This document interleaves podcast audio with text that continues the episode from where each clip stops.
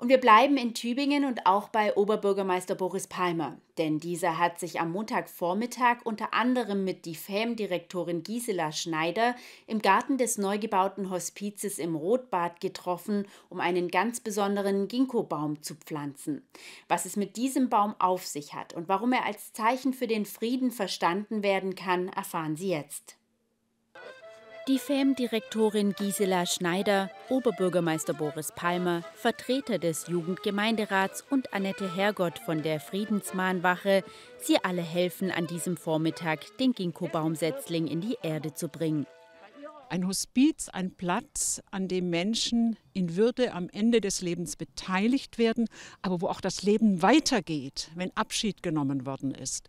Und so ist dieser Ginkgo-Baum ja ein Zeichen der Hoffnung des Lebens und ich glaube heute auch ein ganz großes Zeichen des Friedens. Das Wetter meint es einigermaßen gut. Die Sonne scheint, auch wenn es ziemlich kalt ist. Dem Ginkgo-Baumsetzling dürfte das höchstwahrscheinlich nichts ausmachen, denn er stammt von einem echten Überlebenskünstler. Der Ginkgo-Baum kommt aus Samen, der aus dem Ginkgo-Baum von Hiroshima, von der Nuklearbombe, die damals abgeworfen wurde in Japan. Dort kommt er her, ist als aufgezogen worden und wurde den Tübinger Stadtgärtnern übergeben im August 2020. Die Tübinger Stadtgärtnerei hat das Bäumchen bis heute gepflegt. Nun darf er hier im Park des Tübinger Hospizes groß und stark werden. Dass er nun mehr denn je als Zeichen des Friedens verstanden werden kann, hätte man vor zwei Jahren noch nicht ahnen können.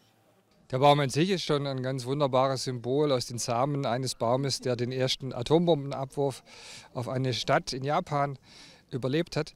Und jetzt auch noch die Symbolik, dass wir diesen Baum pflanzen, da der Krieg wieder in Europa zurückgekehrt ist. Furchtbarer Zeitpunkt, aber deswegen auch ein richtiger und wichtiger Zeitpunkt. Frieden ist halt doch keine Selbstverständlichkeit, sondern er braucht Menschen, die sich für ihn einsetzen. Und wir haben heute auch an Lothar Dieter gedacht, der ein solcher Mensch war, der sich für dieses Symbol eingesetzt hat, dem wir den Baum verdanken. Lothar Dieter engagierte sich bei der Tübinger Friedensmahnwache und hatte sich für den besonderen Ginkgo-Baum eingesetzt. Das Setzen des Baumes konnte er leider nicht mehr miterleben, denn Dieter ist im Januar dieses Jahres verstorben. Doch er war es, der Gisela Schneider den Vorschlag gemacht hatte, den Baum im Park des Hospizes einzupflanzen, als Zeichen des Lebens und des Friedens.